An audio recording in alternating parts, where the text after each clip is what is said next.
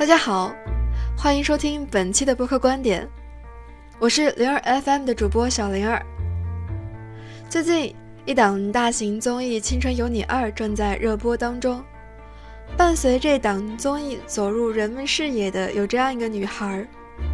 很多人称她小作精，也有人唤她泥石流，她就是虞书欣。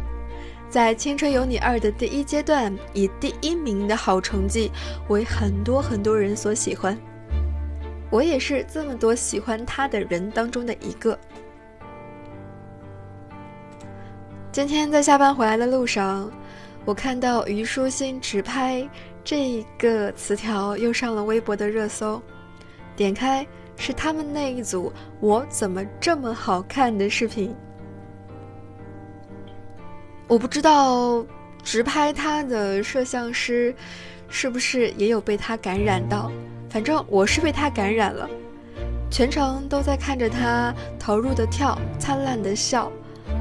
以至于在后来“我怎么这么好看”这句话想起来的时候，吓了一大跳，不好意思的把手机声音调小，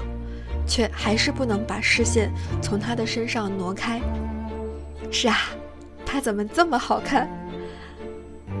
很多人第一眼看到虞书欣，可能会觉得她很作，不管是在她之前出现的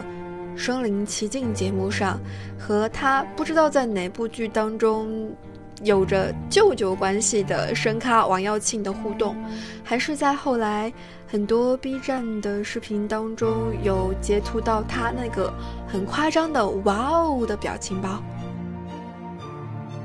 相信很难有人会在看到那段视频之后不对他印象深刻的。然而，如果你多看到他一点点，你就会发现，他只是不加掩饰的表达自己罢了。在身临其境当中，他很认真的跟他的这个舅舅王耀庆解释他对这一段配音的理解。他也会在《青春有你二》当中，对他跳的《爱你》应该怎么来编排，有自己独到而特别的看法。虽然其中有那么一段我看的也不是很懂的样子。他对现实认识很清晰，会在《别问很可怕》这首歌的排练当中告诉队友：“我们要认清自己的现状，不好就是不好。”但是却也不能放弃努力。他真诚地对待周围的人，虽然不会和周围的人一起哭一起笑，却会在队友最需要安慰的时候主动给予拥抱和肩膀。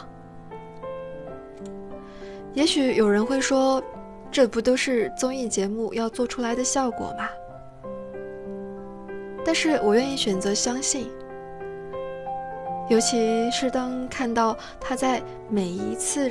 正式出场都认真投入的样子的时候，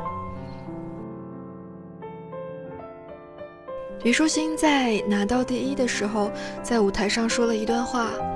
大概是他也吃了很多的苦，但是他很健忘，所以忘掉了吃的这些苦，所以他总是一副笑嘻嘻的样子。总是一副任何事情、任何成功都得来不费吹灰之力的样子，但是究竟受了多少苦，他自己心里知道。我觉得这是一种态度，看清目标和自己目前所处的位置，不断努力，而在终于达成目标之后。不沉浸在之前自己所付出的那些辛苦当中，而是向下一个目标积极的迈进。也许这正是他不断进步的原因吧。也许这是继《别问很可怕》中一袭白衣的他宛如仙子在人群当中跳舞，带给人以感动之后，他扎起了高高的双马尾，犹如一个紫色的精灵一般，在我怎么这么好看当中感染了更多的人的原因吧。感谢收听本期的播客观点，我是灵儿 FM 的小灵儿，咱们下次再见。